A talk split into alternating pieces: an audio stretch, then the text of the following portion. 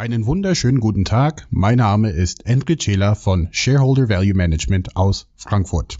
Im heutigen Manager-Kommentar geht es um das spannende Thema Gold, die Versicherungspolice für das Portfolio.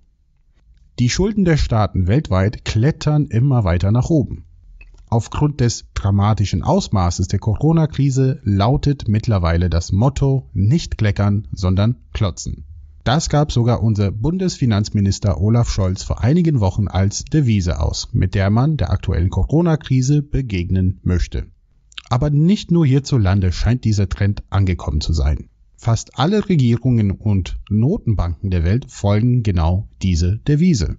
Deutschland und Frankreich bzw. Frau Merkel und Herr Macron wollen ganze 500 Milliarden Euro ausgeben. Ganz nach dem Beispiel von Deutschland und Frankreich folgt nun auch die EU-Kommission mit einem Hilfspaket für die europäischen Wirtschaften. Hier geht es um sagenhafte 750 Milliarden Euro.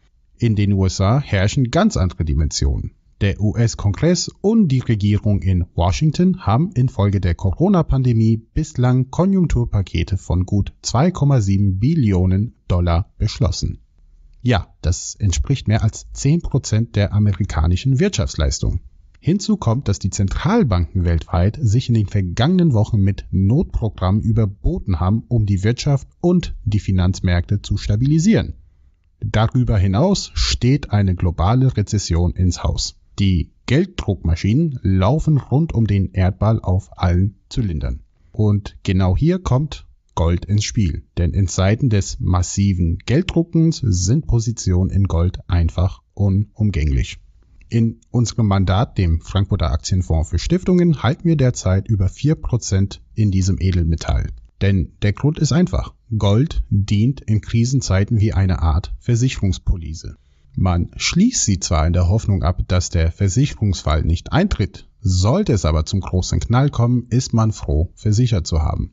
Und das ist genau der Grund, weshalb der Goldpreis aktuell Richtung All-Time-High klettert. Das Edelmetall ist zwar sehr gefragt und das zeigt sich deutlich am Preis. Der steht nämlich bei rund 1730 US-Dollar pro Unze. Das sind rund 13 Prozent höher als zum Jahresanfang und das ist gut ein Drittel höher als vor zwölf Monaten.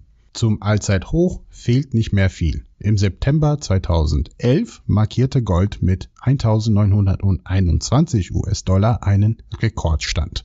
In Euro gerechnet ist die Höchstmarke aus dem Jahr 2011 wegen Wechselkurseffekten sogar schon übertroffen worden. Ja, das treibt manche Analysten zu Fantasiekurszielen wie etwa die Bank of America, die den Preis für eine Unze Gold schon bei 3000 US-Dollar sieht. 3000 US-Dollar. Diese Meinung muss man nicht vertreten oder überhaupt folgen, aber auch das Sentiment für Gold ist nun mal positiv. Ja, sogar selbst die Notenbanken sind weiterhin auf der Käuferseite, denn offensichtlich trauen sie nicht ihrer eigenen Geldpolitik.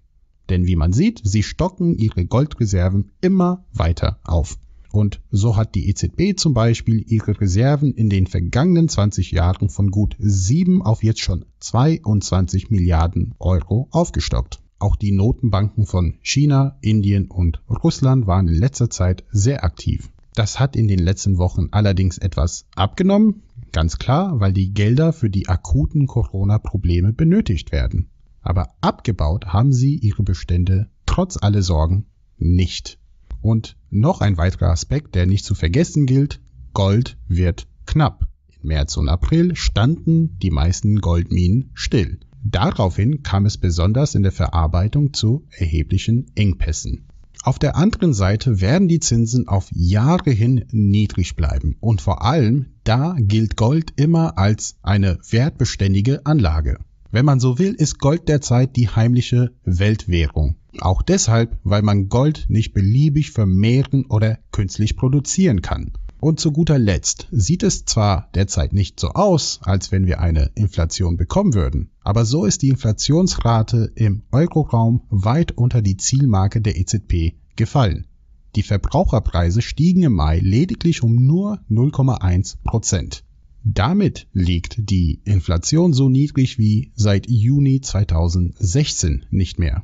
Wir rechnen allerdings mittelfristig mit einem Inflationsschub. Und wie immer in Krisenzeiten kommt zunächst mal eine deflationäre Phase, denn Unternehmen und Konsumenten halten erstmal ihr Geld zusammen. Da sind steigende Preise erstmal unwahrscheinlich, aber danach ist ein Anstieg der Inflation jedoch sehr wahrscheinlich. Und auch für diesen Fall ist Gold eine gute Absicherung. Selbst wenn die Geldflut der Regierungen und Notenbanken den Wirtschaften der einzelnen Ländern zugutekommt und damit auch kurzfristig die Aktienmärkte weiter beflügelt, glauben wir, dass diese Krise noch nicht ausgestanden ist und eine Rezession erst recht nicht. In diesem Umfeld ist Gold die besagte Versicherung für den Notfall. Man hofft zwar, dass er nicht eintritt, aber wenn das doch der Fall sein sollte, ist man aber gut versichert. Bleiben Sie gesund und bis zum nächsten Mal.